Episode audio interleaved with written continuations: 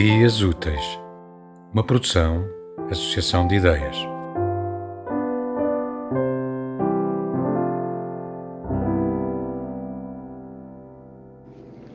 A los 10 años creía que la tierra era de los adultos. Podían hacer el amor, fumar, beber a su antojo, ir a donde quisieran, sobre todo, aplastarnos con su poder indomable. Ahora sé por larga experiencia el lugar común. En realidad no hay adultos, solo niños envejecidos.